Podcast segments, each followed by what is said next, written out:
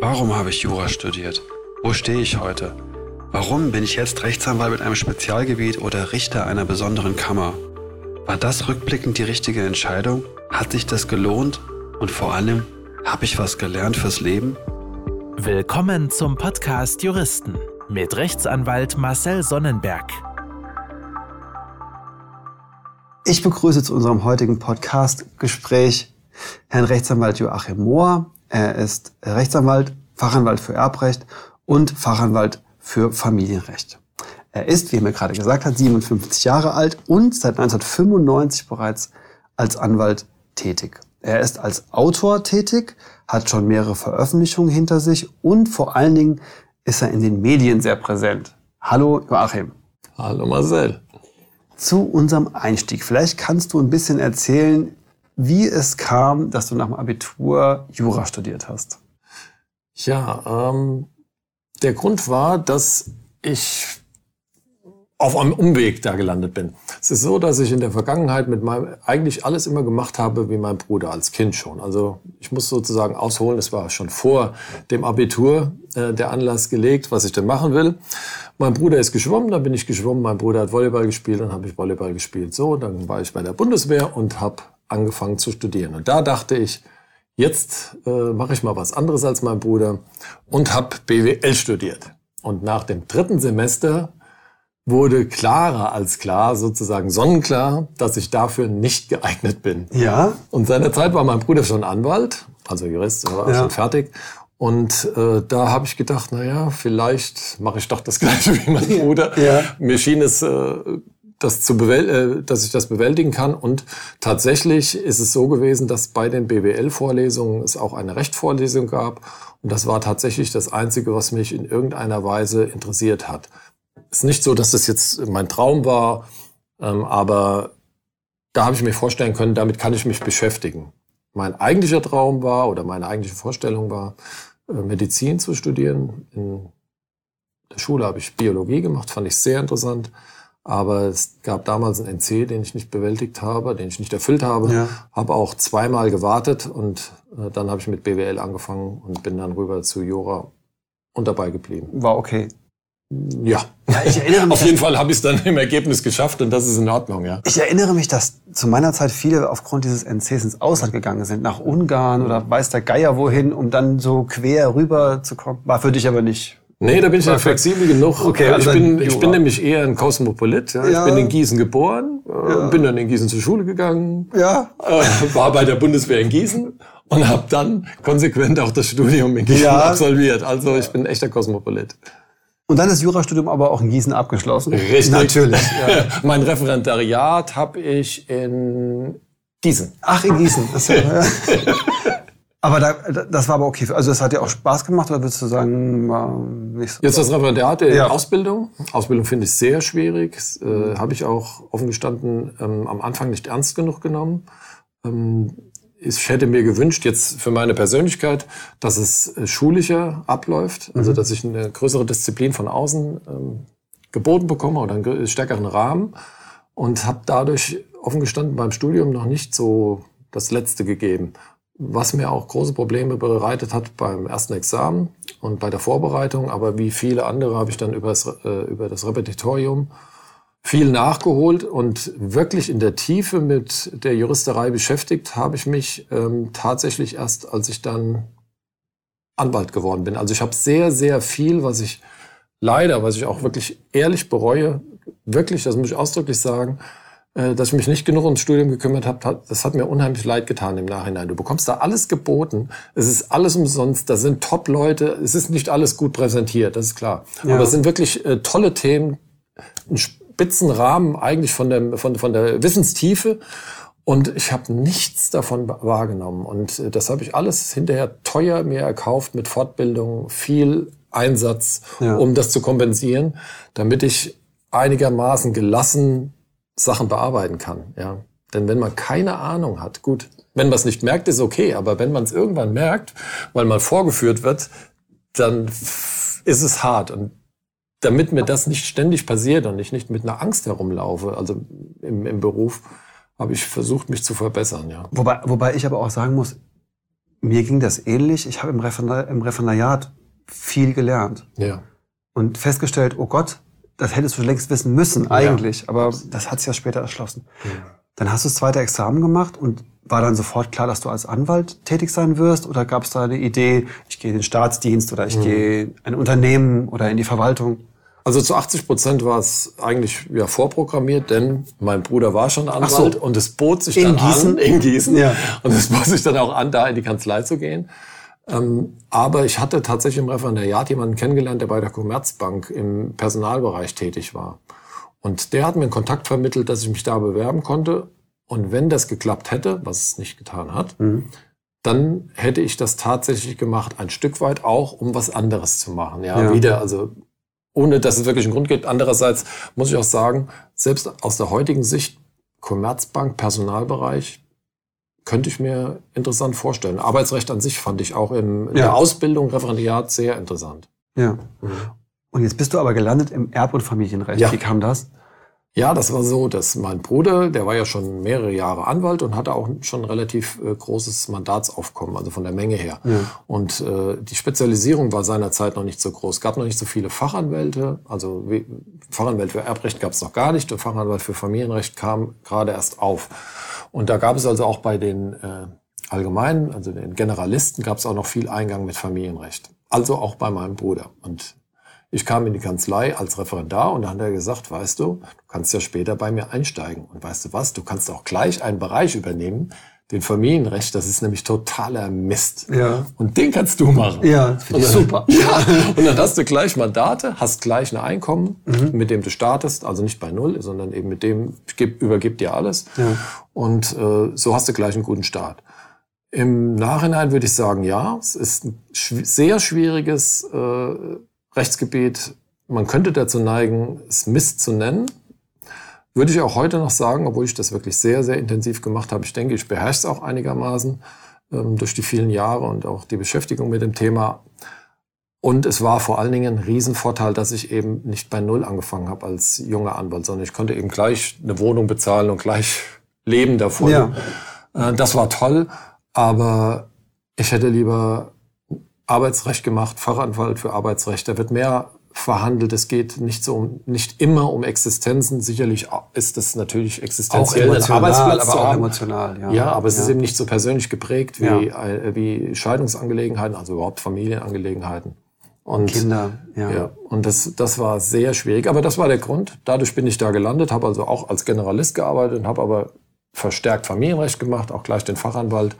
Und als es dann den für Erbrecht gab, äh, der angekündigt war, habe ich mich darauf gestürzt, denn man liest ja immer, wie viele Milliarden zu vererben sind. Stimmt. Ja, ja, ja gut. Mit steigender Tendenz übrigens. Ja, im Nachhinein muss ich sagen, ich habe keine Ahnung, wo das ist. Jedenfalls ja. hier in Gießen nicht. Aber ähm, nichtsdestotrotz hatte ich gedacht, das passt gut zum Familienrecht. Was ich nicht bedacht hatte, ist, dass da im Grunde genommen die gleichen Probleme bestehen bei der Bearbeitung wie in Familiensachen. Es ist eine sehr starke persönliche Prägung und äh, sie sind sehr, äh, die Parteien sind oft sehr verkeilt persönlich, ja, also mhm. weil sie persönliche Konflikte haben. Das erschwert die sachliche Re Regelung des Rechtsproblems ganz erheblich. Ja, also bei einem Autounfall, Auto rechts, Auto links, Bums, Blechschaden wird repariert. Ja, da sind keine Parteien, die, die einen gemeinschaftlichen Hintergrund haben. Und das ist bei Familienerbrecht immer. Und man muss versuchen, das immer den Mandanten zu kommunizieren, dass sie das trennen müssen, um zu einem Ergebnis zu kommen. Ja, das, das, ist recht das ist schwierig, aufwendig, ja. ja. ja. Mhm, aufwendig, schwierig und oft haben die Mandanten den Eindruck, so empfinde ich das, dass ich nicht auf ihrer Seite stehe, wenn ich mal nicht sage, Mensch, Sie haben ja vollkommen recht und das sage ich halt nicht. Ja. Ja. Das ist, das ist schwierig. Ich kann die Mandanten verstehen, dass sie da verkeilt sind, aber das nutzt eben nichts, wenn ich den Unterhalt regeln will. Oder es nutzt eben nichts, wenn ich einen Pflichtteil durchsetzen will, bei dem es ums Geld geht. Damit kann ich eben nicht das Verhältnis der Eltern, die verstorben sind, zu den Kindern nochmal neu aufbereiten. Ja. Das, ja, das, da, da ja, bekommt man eben nur Geld. Machen. Ja, genau. genau. Man kann auch, auch durch Geld, gut, dass du das sagst, man kann durch Geld eben auch nichts heilen. Ja. ja, also man bekommt seinen Pflichtteil. Aber das ist ein Geldanspruch. Auch nicht mehr. Und eben, genau, man bekommt keine Genugtuung. Und die Mandanten, empfinden das dann auch am Schluss nicht so. Ich hatte mal einen Mandanten hier sitzen, ähm, die waren gut situiert und äh, die wollten einen Anspruch am Nachlass ihrer, der Mandant an seines Bruders, glaube ich, man weiß ich jetzt nicht mehr genau. Aber jedenfalls anhand der Unterlagen, äh, die ich hatte, war es sicher, dass sie 30 oder 40.000 Euro Anspruch haben. Und die haben mir relativ viel darüber erzählt, warum sie das Geld, also warum sie den Anspruch äh, verlangen wollen von dem Erben. Und da ging es eben um, um das persönliche Verhältnis der Geschwister untereinander und zu den Eltern und so weiter. Und dann habe ich tatsächlich habe ich gesagt, also ich habe den Eindruck, es geht Ihnen hier ganz primär um die Regelung des Verhältnisses. Wenn Sie, geht es Ihnen denn überhaupt ums Geld? Nein, ums Geld geht es uns nie. Nicht. Mhm. Das geht den Leuten zwar nie ums Geld, aber meistens stimmt's nicht. Aber bei denen spürte ich, das stimmt. Und dann ja. habe ich ihnen abgeraten und habe gesagt, wenn es wirklich nur ums Geld geht, dann lassen Sie es, weil Sie sich selbst mehr verletzen, wenn Sie es geltend machen, als wenn Sie es lassen. Ja. Schließen Sie es lieber ab und ähm, wenn es ihnen nicht ums Geld geht, und die hatten genug Geld. Ja. Und dann haben sie es tatsächlich gelassen. Das reißt nur alte Wunden auf, die keiner braucht. genau. Ja. Ich sage den Mandanten immer, wenn sie, wenn sie Genugtuung haben wollen, nehmen sie einen Stein und schmeißen das Fenster ein. Ja, genau. beißen sie die Tischkante. Ja. Oder, oder stechen sie ein Reifenblatt, aber nicht nur einen, sondern zwei, sonst fährt er mit einem Ersatzrad weg. Stimmt, ja. und Schöne Geschichte jetzt schon, aber eigentlich wollte ich die viel später abfragen, ob du irgendwelche Geschichten aber jetzt. Ja. Aber bist du denn, bist du denn rückblickend zufrieden mit deiner Berufswahl? Also gibt es bei dir mhm. eine Work-Life-Balance, bei der du sagst, ist okay für mich, ich komme damit klar? Oder sagst mhm. du jetzt, wenn du schon mit Geschichten anfängst, ähm, das nimmt mich schon mit. Also viele Geschichten aus dem Familienrecht oder Erbrecht nehmen mich mit, da fällt es mir oft schwer. Da, also das ist eigentlich gar nicht so das Problem. Das mag jetzt so äh, erschienen sein nach dem, was ich gesagt habe. Aber ich will es mal anders sagen. Also vielleicht vorausschicken als Antwort, es belastet mich sehr, der Beruf, sehr. Und ich würde nicht vielen raten, den Beruf zu ergreifen. Und wenn ich es könnte, man kann es immer, ja, aber wenn ich es könnte und genug an Trieb und genug Alternativen hätte, ja, aber das ist ja an der Flexibilität immer in Gießen gewesen. Ja. ja, es ist nicht meine größte Stärke, einfach was ganz neu anzufangen, zumal ich das glaube, auch jetzt einigermaßen beherrsche, den Beruf. Ähm, ich finde es zermürbend, wie destruktiv die Umsetzung des Rechtes ist im Bereich Familienrecht, im Bereich Erbrecht, aber ich könnte auch andere Bereiche sagen. Ja, mhm. also ähm, ich empfinde das als Kampf. Also es belastet mich nicht so sehr, dass es Menschen schlecht geht dabei. Ja, also ob es jetzt den Parteien, äh, meinen Mandanten schlecht geht oder nicht, das sehe ich, das tut mir leid für die, das berührt mich jetzt nicht so sehr. Aber ich habe immer das Gefühl, dass es anders als das Klischee des Anwalts, wir können helfen, wir können gestalten, ist mein Gefühl bei meiner Tätigkeit, dass mehr auf Schwachstellen geblickt wird und versucht wird, da zu bohren um Schaden anzurichten. Also um eine Position zu verbessern, die ja. bei jemand anderem ich verstehe, ist. Ich verstehe, was du meinst, ja. Und, und immer danach suchen, finde ich schwierig. Bemühe ich mich natürlich auch drum, wenn es juristisch notwendig ist, aber im Prinzip versuche ich meine Mandanten dazu äh, zu leiten, eine der Sachenrechtslage angemessene Haltung einzunehmen, weil man mhm. dann auch weniger angreifbar ist. Umgekehrt finde ich es aber sehr anstrengend, dass eben die Position meiner Mandanten entsprechend immer angegriffen wird. Auch teilweise einfach ohne Grund und einfach ins Blaue hinein und einfach mit falschen Behauptungen. Die sicherlich meine Mandanten auch machen. Jetzt nicht, dass ich hier ja, auf der guten ich, Seite stehe, sondern ja. ich will das, das Problem beschreiben, dass ich das als sehr negativ besetzt, diesen ganze Tätigkeit, die ich, die ich ausführe, ist immer mit Streit, mit Konflikt, und nicht so sehr mit der Lösung dieser Konflikte, also konstruktiven Lösung äh, ja. äh, der, äh, der Konflikte, sondern mit, eher mit einer destruktiven Behandlung des Problems. Zieht sich aber, ich glaube, wenn man als normaler, wie sagt man so schön, forensischer ja. Rechtsanwalt tätig ist, ist das, glaube ich, die Marschroute. Ja, und das finde ich Also ich glaube, die, schlecht. ich glaube, der, der Rechtsanwalt, der in, in größeren Kanzleien gestalten tätig ist, ich glaube, das ist eine andere andere Berufsart oder eine andere Art der Ausübung. Aber ich glaube, das, was wir machen, so dieses, das ist so. Also ich sage ja meiner Familie auch immer, ich habe es entweder mit Toten zu tun, mhm. in meinen Nachlassabwicklungssachen, oder mit Pleiteleuten, also in der Insolvenz. Und das gibt ja auch für mich kein gutes Gefühl, dass ich ja. immer nur mit dem Negativen behaftet bin. Das ist aber nicht die ganze Welt, ist ja nur ein Teil der Welt. Aber für mich ist das halt auch mitunter belastend, die ja. Geschichten. Ja. Von daher kann ich es verstehen. Ja. Also ich aber deine persönliche Work-Life-Balance, arbeitest du zu viel, zu wenig?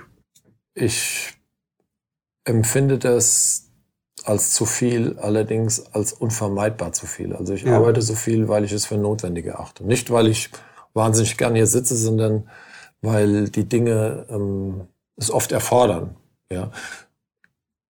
Was man dagegen einwenden kann, und das ist ein berechtigter Einwand, man muss halt eben weniger annehmen. Aber das Problem kennt, glaube ich, jeder selbstständige Rechtsanwalt. Ja, das ist Nein sagen ist schwierig. Wahnsinnig ja, schwer schwierig, ist, ja.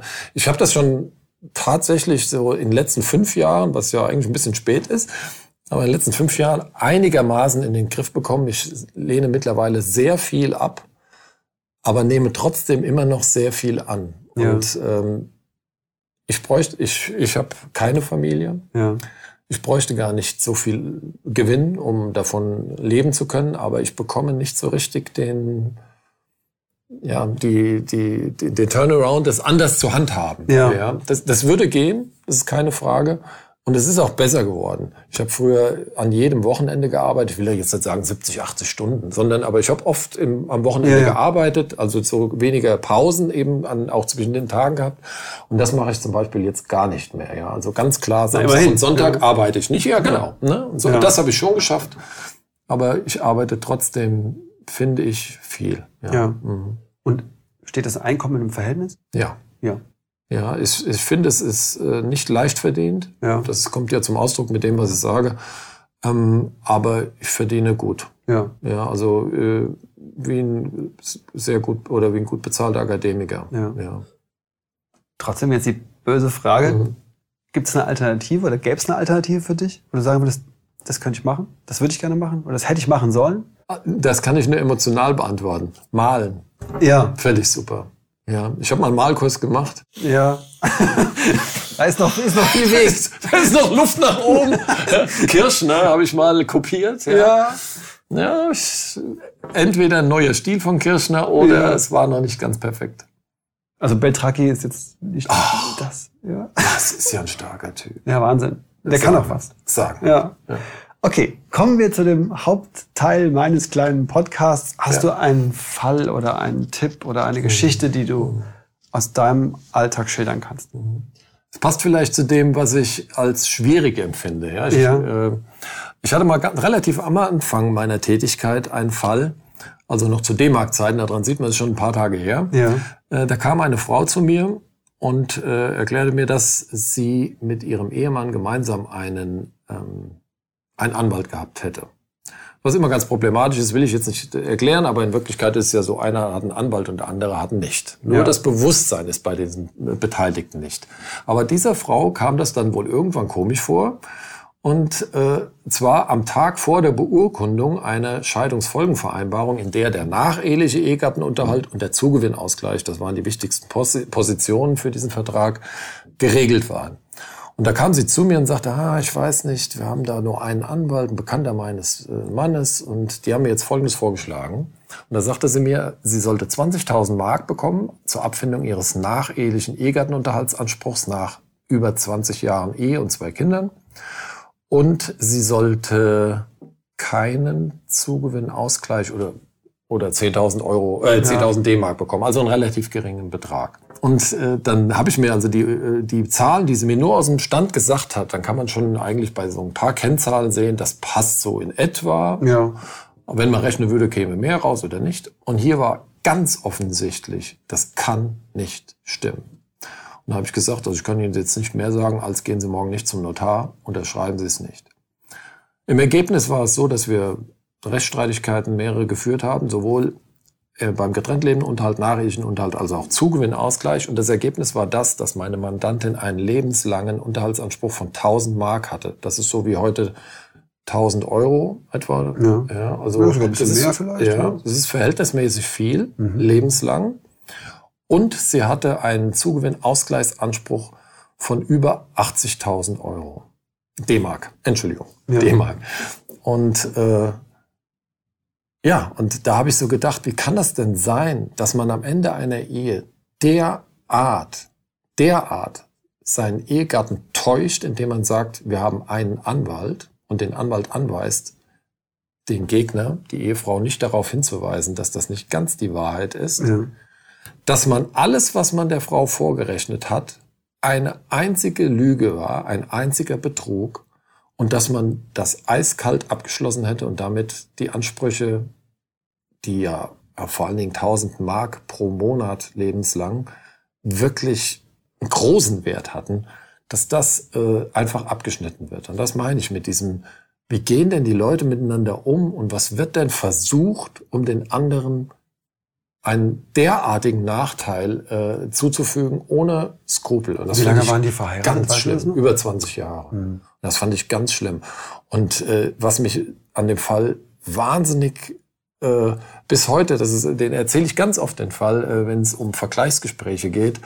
Äh, was ich ganz überraschend fand, war so, dass wir, sagen wir, 90.000 Mark Zugewinnausgleich hatten. Genau, einen Vertrag habe ich jetzt nicht mehr. Und wir saßen in der mündlichen Verhandlung. Und da sagt das Gericht, na ja, also die 90.000 Mark, die sind's dann wohl. Und da sagt der Ehemann, also der, ich nenne es jetzt mal der Betrüger, der besagt, ja, ja, wenn ich das zahlen muss, muss ich das Haus verkaufen und ich würde gerne das im Besitz behalten für die Kinder. Das ist zwar, oh, will ich jetzt nicht kommentieren, das ist zwar sowieso Unsinn, aber wenn man davon mal absieht, mhm. sagte er, und das war wohl plausibel, er hätte es nicht finanzieren können. Er sagt, ich kann 60 oder 70.000 Mark zahlen, mehr kann ich nicht finanzieren. Das war plausibel. Da sagt meine Mandantin, ist okay. Also nachdem sie gesehen hat, dass er sie betrügen wollte, mhm. hat sie trotzdem 20.000 Mark Verzicht erklärt, damit er im Haus bleiben kann. Da setzt sich die Ehe einfach fort. Ja, ja. Das ist so. Dieses, dieses hierarchische ja. und äh, Geben und Nehmen in eine Richtung, ja. Also ich finde es großartig von ihr, wenn man nur sie betrachtet und ich denke immer, man sollte fair sein. Aber ich hätte ihr das nicht geraten. Wir ja. haben es gemacht. Ja. Aber ich hätte es ihr nicht geraten. Ich fand, er war zu weit gegangen. Ja. Spätestens, äh, nachdem ich das Mandat übernommen habe, jetzt nicht ich, aber dass jemand anderes das bearbeitet hat und hat gesagt, wir sind hier falsch, dann hätte er ja sagen können, weißt du was, stimmt, war Quatsch. 50.000 Mark und 500 Mark äh, Unterhalt. Das wäre okay so. gewesen. Genau. Ja, das wäre eine Aussage gewesen. Nein, zwei Rechtsstreitigkeiten und am Ende verzichtet sie noch auf 20.000. Mhm. Fand ich, äh, fand ich ganz irre. Ziehst du daraus ein Resümee, was du hier sagen kannst? Also ein Resümee wäre jetzt, das ist zumindest, was ich oft festgestellt habe, dass sich diese Ehen oder die Beziehung, sage ich mal, mhm. die sich aus Rechtsstreiten ergibt, dass die in der Vergangenheit genauso bestanden haben, die sich ja. halt nur auf einer anderen Ebene fortsetzen. Ja. ja. Das ist was, worauf ich die Mandanten ganz oft hinweise, ja. dass sie sagen, aber sie machen doch genau das, worüber sie jetzt am Anfang des Gesprächs, wir reden nicht so viel über persönliche Dinge, viel über Zahlen, ja. weil das Persönliche nicht so eine Riesenrolle spielt, äh, aus meiner Sicht, also bei der Bearbeitung selbst. Aber klar, es kommt immer mal das Gespräch drauf, wer hat dies oder jenes gesagt oder sie hat dies oder jenes gesagt. Und da sage ich oft, schauen Sie mal, Sie sagen mir jetzt, was Ihr Mann darüber denkt. Wenn Sie wollen, dass Ihr Mann Sie berät, dann fragen Sie doch ihn und nicht mich. Stimmt. Und das geht genau auf das, was ja. du sagst, dass die aus dieser Rolle nicht rauskommt, dass doch der Mann, also jetzt, das kann auch umgekehrt die Frau sein, das meine ich jetzt nicht äh, ja. vom Geschlecht her, aber von dieser, so wie die Ehe bestand, der eine äh, erklärt und der andere versteht. Genau. So wird das auch in der Trennung noch gemacht. Ja. Und ganz oft ist es auch noch so, dass in, äh, in den Trennungsphasen die Leute sich immer mehr aneinander klammern. Das will ich jetzt noch geklärt haben, das und das. Und dann sage ich, hätten Sie es denn früher geklärt? Nee. Ist mir vollkommen wurscht gewesen. ja. Und dann sage ich, aber warum wollen Sie es denn? Sie wollen sich doch trennen ja. und nicht mit ihm zusammen. Und dann ziehen Sie doch wieder ein. Und dann müssen sie meistens lachen und sehen es auch ein Stück weit. Aber es ist wahrscheinlich sehr schwer. Ja? Ja. Für den Außenstehenden verwunderlich, dass die diesen Schritt nicht so zurückgehen können, wie man es selber eben als ja. Außenstehender sieht. Aber ich wünsche mir dann immer, dass, dass die Kollegen auf der Gegenseite, ich sage jetzt mal das ein bisschen pauschaler, mhm. ähm, auch das rausnehmen aus der Sache ja. und sagen, Mensch, müssen Sie sich jetzt über den Plattenspieler streiten? Der war doch noch nie Thema. Ja, aber ja. Der, mein Eindruck ist, äh, es tut mir leid, dass ich sagen muss, dass das Gegenteil der Fall ist. Ja, das stimmt leider. Und ich glaube nicht, dass das aus Gebühreninteresse ist, sondern das ist ein falsch verstandene äh, Auffassung, ja. Auffassung, was ein Anwalt bewirken soll. Ja. Vollkommen daneben. Ja. Und es ist tatsächlich so, dass wenn man mal, ein, also wenn ich mal einen Kollegen auf der Gegenseite habe, mit dem ich telefoniere, vermeide ich, weil äh, ich mich nur ärgere über das, was ich gesagt bekomme. Das liegt auch an meiner Persönlichkeit. Ähm, und man ruft an und der Gegner sagt, so machen wir es. Dann fällt mir fast der Hörer aus der Hand. Das stimmt. Ich rufe dann einen Freund von mir, mit dem ich mich darüber schon unterhalten habe, sofort an und sage, du wirst es nicht glauben. Ich hatte jemanden dran, schon wieder jemanden dran, der Ja gesagt hat auf einen Vorschlag. Man bekommt doch so selten ein Konstrukt, also man kann ja auch sagen, ja, aber, aber ändern wir es ein bisschen. Mh. Das ist ja überhaupt keine Frage. Aber in der Regel nein. Vielleicht habe ich auch den falschen Ton. Mein Kollege hier im Büro, der hat ein Händchen für, vielleicht liegt es auch an der Persönlichkeit. Aber ich versuche, gebe mein Bestes und ja. ich empfinde, es so, ich. ich empfinde es so, wie ich es beschreibe. Ja. Und äh, da kann ich ja auch aus meiner Haut nicht raus. Nee. Joachim, vielen Dank fürs Gespräch. Das war sehr nett. Gerne. Vielen Dank fürs Reinhören. Und ich hoffe, ihr abonniert diesen Kanal und hört das nächste Mal auch wieder rein. Bis zum nächsten Mal. Euer Marcel Sonnenberg.